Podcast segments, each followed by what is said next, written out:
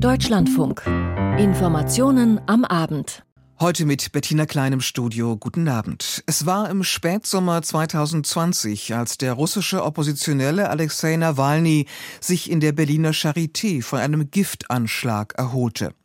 Der Nervenkampfstoff Novichok sollte ihn, wenn nicht gleich töten, so doch einschüchtern und hätte ihn beinahe umgebracht.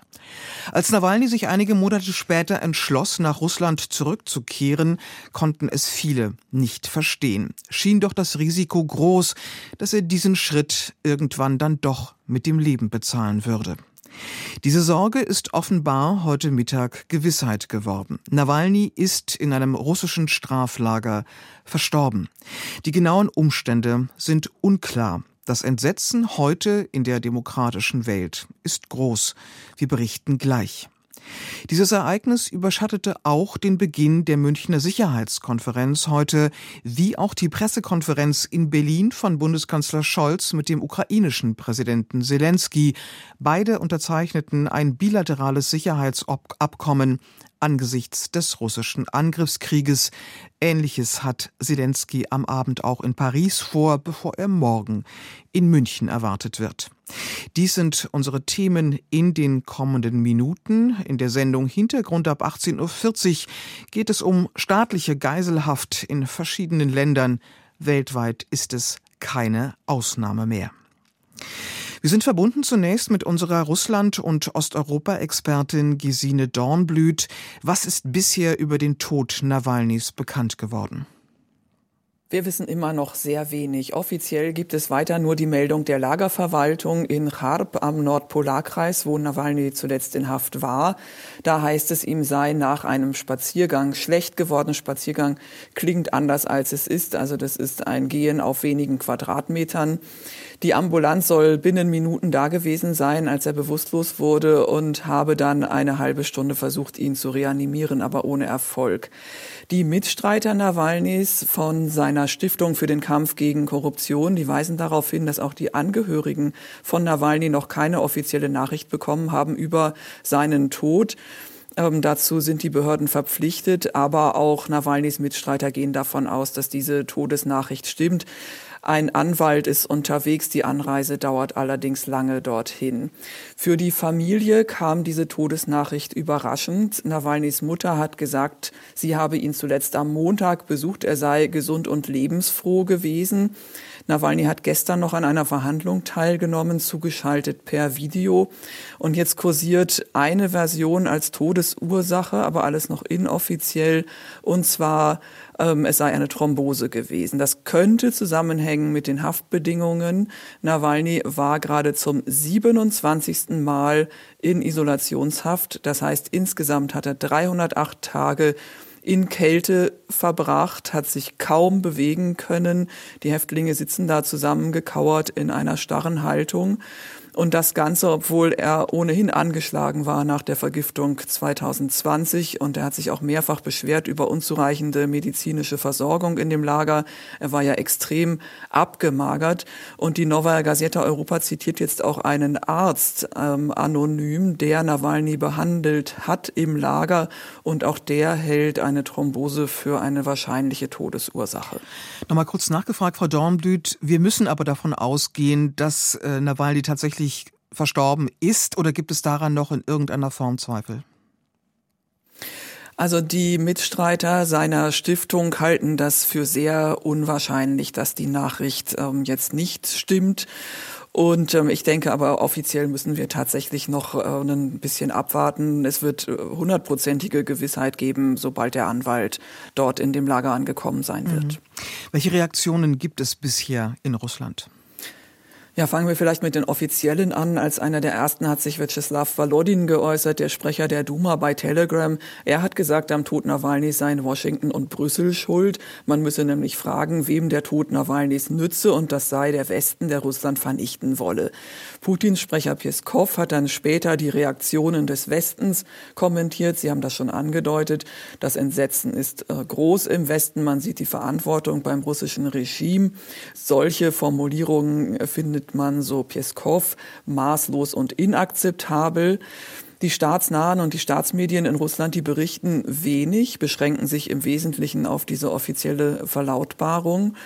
Im äh, Ausland äh, sagen die äh, russischen Exilanten, also zum Beispiel Ivan Stano von der Stiftung gegen Korruption von Nawalny, ähm, er prognostiziert, die werden jetzt so oder so offiziell eine natürliche Todesursache mhm. feststellen, sagt Stanow, aber er bestehe darauf, dass sei ein politischer Mord. Der Organisator dieses Mordes sei Wladimir Putin, niemand anders. Zum Abschluss, Frau Dornblüt, lässt Sie das noch kurz sagen, was glauben Sie, was bedeutet dieser Tod jetzt für die weitere Entwicklung in Russland? Ich denke, das wird diejenigen, die gegen den Kreml sind, die gegen Putin sind, die gegen den Krieg sind, weiter einschüchtern. Es kursiert jetzt allenthalben ein Zitat Nawalnys, ein Interviewausschnitt aus 2022, wo er auf genau die Frage antwortet, welche Nachricht er den Russen hinterlassen möchte für den Fall, dass er getötet wird. Und er sagt, da gebt nicht auf. Wenn das passiert, heißt das, dass wir ungewöhnlich stark sind, äh, wenn sie mich töten. Und diese Stärke muss man nutzen. Es gab jetzt äh, vereinzelt Gedenkaktionen in mehreren Städten, auch in Moskau. In Moskau hat jetzt schon die Staatsanwaltschaft gewarnt, das sei illegal, die solche Aktionen seien nicht genehmigt. Also ich denke, man muss ähm, wirklich abwarten. Nawalnys letzte Idee war ja aus Protest am Wahltag äh, um 12 Uhr, Punkt 12 Uhr in die Wahllokale zu gehen als Zeichen des Protestes. Ich denke, das könnte so ein Gradmesser dafür sein, wie groß ähm, das die Bedeutung Nawalnys jetzt tatsächlich in Russland noch ist. Vielen Dank für diese Informationen und Einschätzungen an Gesine Dornblüt. Der Auftritt der Ehefrau von Alexei Nawalny, Julia Nawalnaja, bei der Münchner Sicherheitskonferenz war geplant. Niemand hatte sich aber wohl vorgestellt, dass sie dort Stunden nach dem Tod ihres Mannes sprechen würde. Eindrücke von Stefan Dietjen. Am frühen Nachmittag, als sich die Nachrichten vom Tod Alexei Nawalnys auch auf der Münchner Sicherheitskonferenz immer mehr verdichten, betritt Julia Nawalnaja, die Frau des russischen Regimekritikers, die Bühne.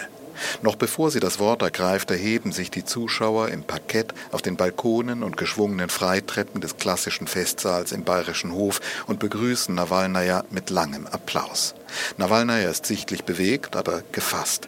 Die letzte Gewissheit hat sie in diesem Moment noch nicht. Sie habe überlegt, ob sie gleich zu ihrer Familie fahren oder die Gelegenheit nutzen solle, hier zu sprechen und dann so entschieden, wie Alexei, ihr Mann, es wohl getan hätte. Но если это правда,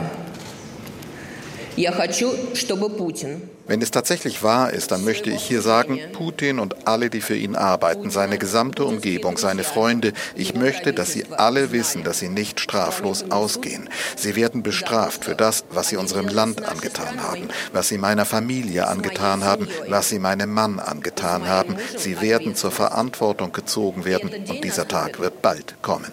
Очень скоро. Unmittelbar vor dem Auftritt Nawalnayas hatte US-Vizepräsidentin Kamala Harris ihre Rede auf der Sicherheitskonferenz gehalten. Gleich am Anfang war sie, abweichend von ihrem Redemanuskript, auf die Nachrichten aus Russland eingegangen. Was immer sie sagen werden, eines ist klar, Russland ist verantwortlich. Es werde über Konsequenzen noch zu sprechen sein, sagte Harris. Welche Sanktionsmöglichkeiten der Westen gegen Putins Regime noch haben könnte, wollte in München noch niemand erklären. Doch die Nachrichten vom Tod Nawalnajas werden immer wieder in unterschiedlichen Wortwendungen als eine weitere Stunde einer Wahrheit bewertet, die niemanden überraschen durfte, am wenigsten in Berlin. Im Frühjahr 2020 wurde der lebensbedrohlich vergiftete Nawalny auf einer komplett isolierten Liege in einem Spezialflugzeug nach Berlin transportiert und an der Charité behandelt.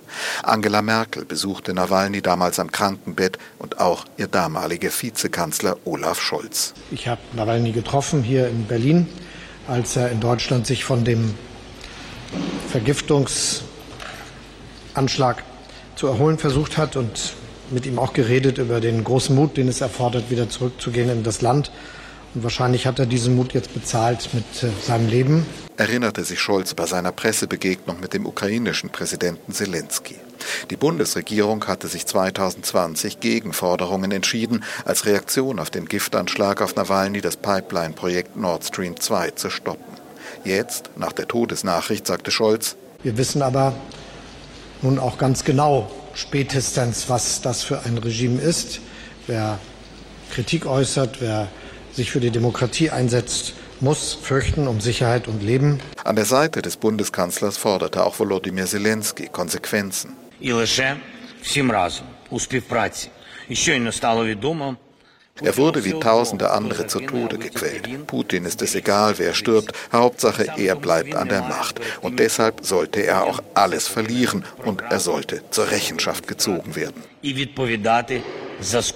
Für Zelensky dürfte es die wichtigste Konsequenz in diesen Tagen sein, wenn die Nachricht vom Tod Nawalnys die Entschlossenheit seiner westlichen Partner fördert, ihn in seinem Abwehrkampf gegen Putins Armee mit Waffen und Munition zu unterstützen. Die Reaktionen auf den Tod Nawalnys in München und Berlin zusammengefasst von Stefan Detjen. Das Europäische Parlament hatte Nawalnys Arbeit wie die vieler anderer Oppositioneller lange begleitet. Die Bestürzung dort heute ebenfalls groß, wie auch bei den anderen EU-Institutionen. Peter Kapern berichtet. Die Nachricht vom Tod Alexei Nawalnys erreichte Ursula von der Leyen, wie so viele andere Spitzenpolitiker, auf der Münchner Sicherheitskonferenz. Die Welt hat mit Alexei Nawalny einen Freiheitskämpfer verloren. Wir werden in seinem Namen weiter die Autokratien bekämpfen und uns einsetzen für Demokratie und ihre Werte sagte die EU-Kommissionspräsidentin. Der Tod Nawalnys zeige, fügte sie hinzu, dass Putin nichts mehr fürchte als den Widerspruch seiner eigenen Bevölkerung. Auch Ratspräsident Charles Michel bezeichnete Nawalny als Freiheitskämpfer, für dessen Tod ausschließlich die russische Regierung verantwortlich sei. Groß war die Erschütterung über Nawalnys Tod auch im Europaparlament. Das hatte ihm 2021 den Sacharow-Preis für Freiheit und Menschenrechte verliehen. Damals war er bereits inhaftiert. Den Preis nahm an seiner Stelle seine Tochter Daria entgegen. David McAllister, Europaabgeordneter der CDU und Vorsitzender des Auswärtigen Ausschusses im Straßburger Parlament. Sein Tod war ein Mord auf Raten, durchgeführt von einem Regime, das nichts mehr fürchtet als den Mut der eigenen Bevölkerung. Und auch McAllister erinnerte daran, dass es Nawalny in seinem Kampf gegen das Regime des russischen Präsidenten Wladimir Putin um die Freiheit Russlands gegangen sei. Alexei Nawalny musste den größtmöglichen Preis für den Freiheitskampf in seinem eigenen Land bezahlen. Moritz Korner, der Sprecher der FDP-Abgeordneten im Europaparlament, sagte, Nawalnys Tod beweise die Barbarei des putinschen Regimes. Gleichzeitig verlangte er eine Reaktion der EU. Sein Tod muss auch uns Europäern eine Warnung sein, die Ukraine in ihrem Freiheitskampf noch entschiedener zu unterstützen. Putins Russland steht für alles, für das europäische Werte nicht stehen. Viola von Kramon, die Osteuropa-Expertin der Grünen im Europaparlament, erinnerte am Rande der Münchner Sicherheitskonferenz an die große Opferbereitschaft Nawalnys. Schließlich habe der, nachdem er mit knapper Not den Giftgasanschlag der russischen Regierung überlebt hatte, auch in Deutschland bleiben können. Nawalny ist ein hohes persönliches Risiko eingegangen. Er war wirklich davon überzeugt, äh, dass er zurück nach Russland muss. Ich glaube, das hat uns allen einen riesigen Respekt abgerungen. Aber er hat es halt mit seinem Leben gezahlt und ich bin mir nicht sicher, ob viele andere genau dieses Risiko auf sich nehmen werden. Nawalny habe für ein anderes Russland gekämpft, sagte von Kramon. Die EU müsse jetzt versuchen, durch noch schärfere Sanktionen, durch das Schließen von Schlupflöchern und durch eine verstärkte Zusammenarbeit mit dem globalen Süden Russland noch stärker zu isolieren. Katharina Barley, die Vizepräsidentin des Europaparlaments und SPD-Abgeordnete, bezeichnete die Nachricht von Nawalnys Tod als Schock. Sie richtete den Blick aber auch auf all jene, die in Deutschland Putins Regime schönreden und die Wahrheit verfälschen. An die Adresse all derjenigen, die Verschwörungstheorien in Deutschland verbreiten, kann man sagen, so sieht eine Diktatur aus. Die SPD-Europaabgeordnete Katharina Barley im Bericht von Peter Kapherm. Und zum Tod von Alexei Nawalny hören Sie auch einen Kommentar im Deutschlandfunk ab 19.05 Uhr und auch unser Podcast Der Tag beschäftigt sich heute mit diesem Ereignis, zu finden online in unserer Deutschlandfunk Audiothek App. Die Münchner Sicherheitskonferenz, deren Beginn heute unter dem Eindruck von Nawalnys Tod stand, beschäftigt sich natürlich ohnehin mit dem russischen Angriffskrieg gegen die Ukraine, aber auch mit anderen Krisen und Kriegen der Gegenwart. Mehr dazu von Markus Pindur. Globale Themen, globaler Austausch. Allein 50 Staats- und Regierungschefs sind zur Münchner Sicherheitskonferenz angereist. Im Zentrum der Gespräche stehen der russische Angriffskrieg gegen die Ukraine und die weitere Entwicklung im Nahen Osten. Aber auch viele andere weltweite Krisenherde und Entwicklungen werden angesprochen. Klimawandel, künstliche Intelligenz, Schulden der dritten Welt, sexuelle Gewalt als Terror- und Kriegsstrategie. All dies kommt neben den großen aktuellen Krisen zur Sprache. Die Welt, so UN-Generalsekretär Guterres, sei sehr viel fragmentierter geworden. Our world is facing existential challenges. But the global community is more fragmented and divided than at any time during the past 75 years. Die Aufgaben, so Guterres, seien von existenzieller Natur, aber die Menschheit sei so gespalten wie nie in den letzten 75 Jahren. Regel- und Verantwortungslosigkeit griffen im internationalen Raum um sich. Den Terrorangriff der Hamas auf Israel verurteilte Guterres mit einem Satz. Mehrere Minuten verbrachte er mit der Schilderung der humanitären Lage in Gaza. Eine Unausgewogenheit, die ihm schon einmal kurz nach dem Angriff der Hamas am 7. Oktober viel Kritik eingebracht hatte.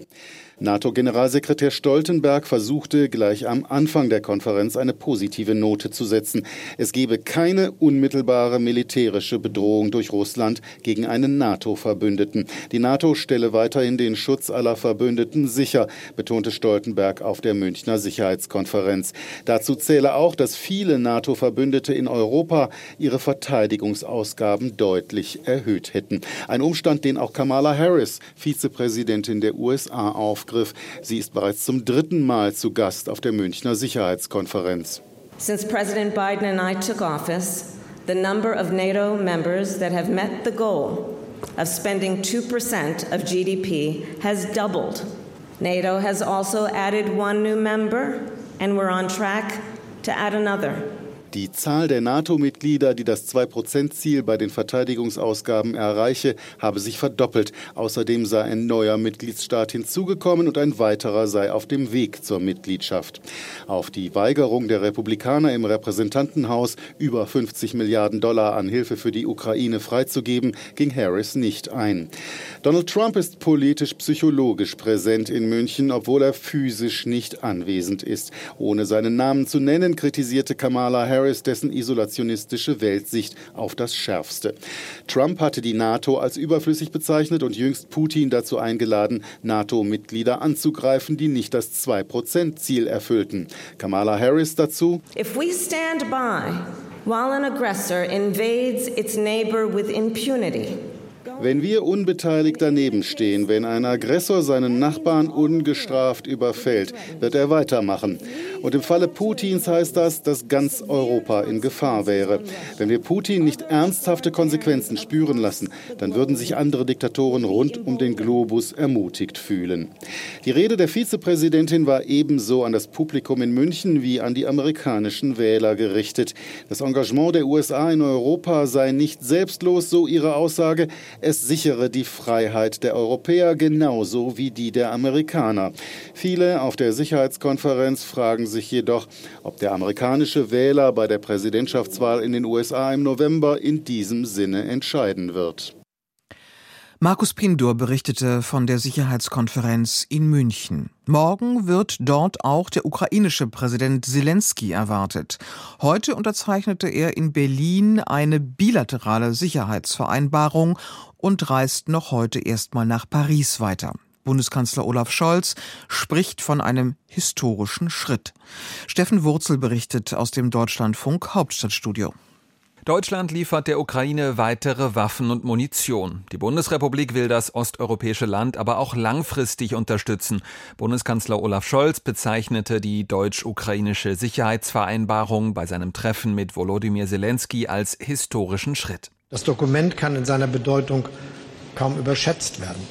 Es legt fest, dass Deutschland die unabhängige Ukraine weiterhin bei ihrer Verteidigung gegen den russischen Angriffskrieg unterstützen wird. Ich habe es oft gesagt, as long as it takes. Die kurzfristige Waffenhilfe bedeutet konkret, Deutschland liefert 36 weitere Haubitzen, also Artilleriesysteme an die Ukraine, außerdem weitere Luftverteidigungswaffen und, angesichts der kritischen militärischen Lage für die Ukraine besonders wichtig, 120.000 Schuss Artilleriemunition. Insgesamt habe das Waffenpaket einen Wert von 1,1 Milliarden Euro. Aber auch langfristig will Deutschland der Ukraine helfen. Wir werden unsere ukrainischen Partner darüber hinaus auch beim Aufbau moderner, wehrhafter Streitkräfte unterstützen, um jeden zukünftigen Angriff abzuschrecken. So will Deutschland der Ukraine dabei helfen, Soldaten aus und weiterzubilden. Die Streitkräfte der Ukraine sollen noch stärker in die, wie es heißt, euroatlantischen Strukturen eingebunden werden. Außerdem sollen die Rüstungsindustrien der beiden Länder noch enger kooperieren. Auch beim Schutz vor Cyberangriffen wollen beide Seiten zusammenarbeiten. Mit der Sicherheitsvereinbarung setzt Deutschland um, was vergangenen Sommer beim NATO-Gipfel in Litauen versprochen wurde. Damals hatten die Mitgliedstaaten des Militärbündnisses der Ukraine zwar keinen konkreten Beitrittstermin genannt, aber bilaterale Hilfen über einzelne Unterstützungsabkommen zugesichert. Das Ziel, die Sicherheit der Ukraine soll langfristig gewährleistet werden, auch und erst recht nach einem Ende des Kriegs. Nach Großbritannien ist Deutschland das zweite Land, das mit der Ukraine ein solches Abkommen schließt. Mehr als 20 demokratisch regierte Staaten haben ähnliche Vereinbarungen angekündigt.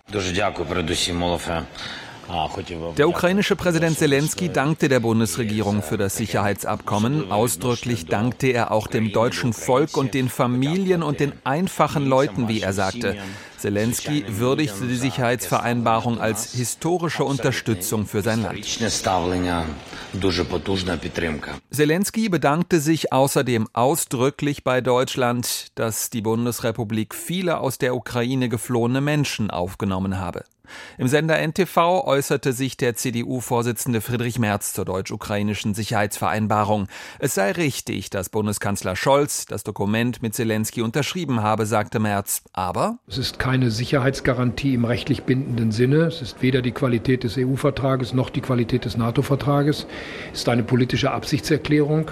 Und die ist nur dann wirklich etwas wert, wenn sie auch unterlegt wird mit konkreter Hilfe. Wir leisten diese Hilfe, Gott sei Dank mehr als am Anfang, aber wir leisten immer noch nicht das, was wir leisten könnten. Merz forderte den Bundeskanzler erneut auf, der Ukraine auch Taurus-Marschflugkörper zu liefern. Am Abend will der ukrainische Präsident ein weiteres Sicherheitsabkommen unterschreiben, und zwar in Paris mit Frankreichs Präsident Emmanuel Macron. Steffen Wurzel aus Berlin. Wie dringlich die Ukraine mehr Unterstützung benötigt, zeigt sich gerade bei den Gefechten rund um die Stadt Avdiivka. Angeblich haben ukrainische Truppen die Stadt teils aufgegeben. Andrea Bär. Nach monatelangen verlustreichen Kämpfen scheint die russische Besatzung der Stadt Avdiivka im Gebiet Donetsk wieder ein Stück wahrscheinlicher. Die ukrainische Armee habe ihre Stellungen am südöstlichen Teil von Avdiivka verlassen. Das schreibt der kommandierende General dieses Frontabschnitts Alexander Tarnowski auf Telegram, der die Tavria-Einheit befehligt. Aus strategischer Sicht verschaffe dies dem Gegner keinen Vorteil und die Entscheidung sei getroffen worden, um das Leben der Soldaten zu schützen. Nun würden die Truppen neu gruppiert und für Nachschub gesorgt. Am Freitagmorgen hatte Tarnowski die Lage als schwierig, aber unter Kontrolle bezeichnet. Doch dass die russischen Angreifer Avdiivka immer weiter besetzen könnten, wird seit längerem befürchtet. Die russische Armee habe die Stadt von mehreren Seiten aus eingekreist und sei vorgerückt, schreibt das amerikanische Institut für Kriegsstudien in seinem täglichen Lagebericht zum russischen Angriffskrieg. Im Süden der Stadt seien Verteidigungsstellungen erobert worden und es drohe, dass ukrainische Truppen eingekesselt würden. Informationen von Andrea Beer und so viel zu diesem Thema. Wir gehen zur Innenpolitik. Beim politischen Aschermittwoch hatten die Grünen eine Kundgebung im baden-württembergischen Biberach absagen müssen, an der unter anderem auch Landwirtschaftsminister Özdemir teilnehmen wollte, aus Sicherheitsgründen, da massive Proteste von Landwirten die Lage zu sehr beeinträchtigt habe. Das war Thema heute beim Treffen der Fraktionsspitzen der Partei in Dresden. Alexander Moritz berichtet. Gewalt- und Einschüchterungsversuche wie beim politischen Aschermittwoch in baden-württembergischen Biberach dürfen in einer Demokratie keinen Platz haben, unterstrich die Fraktionsvorsitzende der Grünen im Bundestag Britta Hasselmann. Da gibt es null Toleranz. Und deshalb war ich auch sehr froh, dass sich sehr viele unserer Kolleginnen und Kollegen, auch der anderen demokratischen Fraktionen, dazu geäußert haben. Die Angriffe hatten parteiübergreifend für Kritik gesorgt. Mit Anfeindungen müssen die Grünen in Sachsen schon lange leben, mehr noch als in den westlichen Bundesländern, schildert die sächsische Grünen-Fraktionsvorsitzende Franziska Schubert. Jeder Abgeordnete meiner Fraktion ist mehrfach davon betroffen gewesen in den letzten Jahren.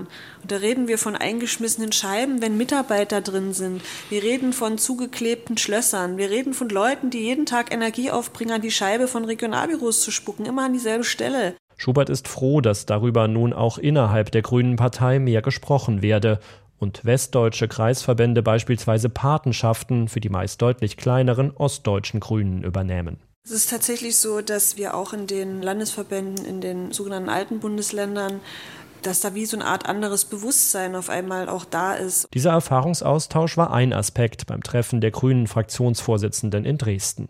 Gekommen waren die Spitzen aus Bundestag und allen Landtagen außer dem Saarland, wo es keine Grünen-Fraktion gibt, sowie Grünen-Bundesvorsitzende Ricarda Lang. Beim Treffen ging es auch um Ideen, um die Demokratie besser gegen rechtsextreme Einflüsse zu schützen. Drei ostdeutsche Grünen-Abgeordnete hatten dazu ein Papier vorgelegt. Darin schlagen sie unter anderem vor, Bürgermeisterkandidaten vor der Wahl auf Verfassungstreue zu prüfen, die Arbeitsweisen der Verfassungsgerichte in den Länderverfassungen abzusichern, und sie drängen darauf, rechtsextreme Vereine konsequenter als bisher zu verbieten.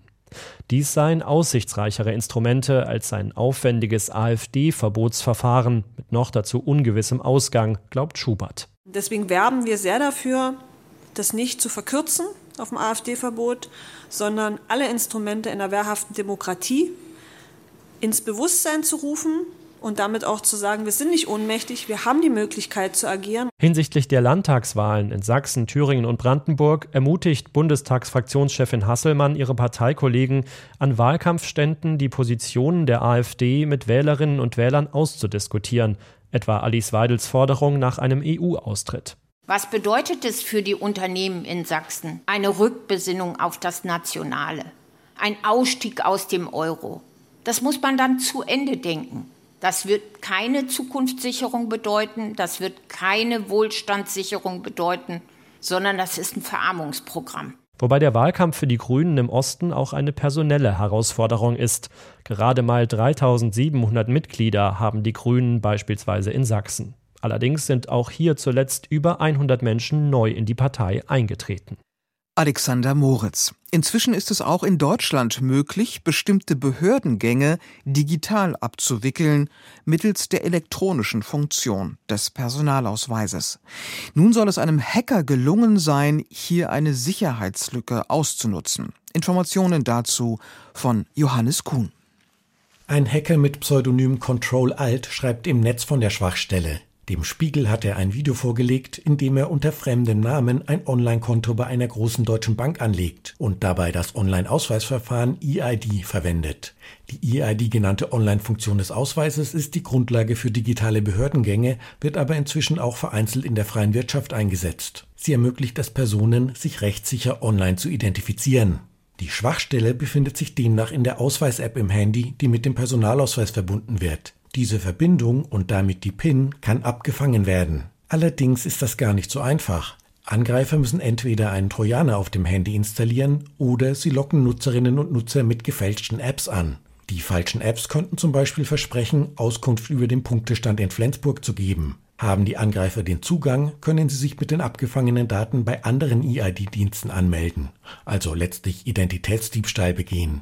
Weil diese Art des sogenannten Man-in-the-Middle-Angriffs durchaus komplex ist, wird das Problem unterschiedlich eingeschätzt. Der Chaos Computer Club hält es für ein realistisches Szenario und fordert im Spiegel, dass nur die offiziell zugelassene Ausweis-App die EID-Authentifizierung durchführen kann. Dann allerdings würde die Integration des Systems in Drittanbieter-Apps erschwert, die Attraktivität des elektronischen Personalausweises für die Privatwirtschaft sinken. Das Bundesamt für die Sicherheit in der Informationstechnik BSI sieht dagegen kein erhöhtes Risiko. Der Hack betreffe nicht den Kern von Software und Hardware der EID, sondern sei nur durch einen Angriff auf das Smartphone selbst möglich.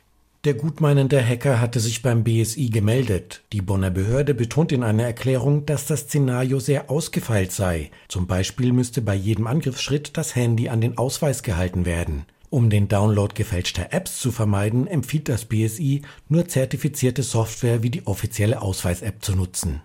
Der Bericht von Johannes Kuhn zum Abschluss dieser Ausgabe der Informationen am Abend. Am Mikrofon war Bettina Klein. Danke für Ihr Interesse und noch einen schönen Abend.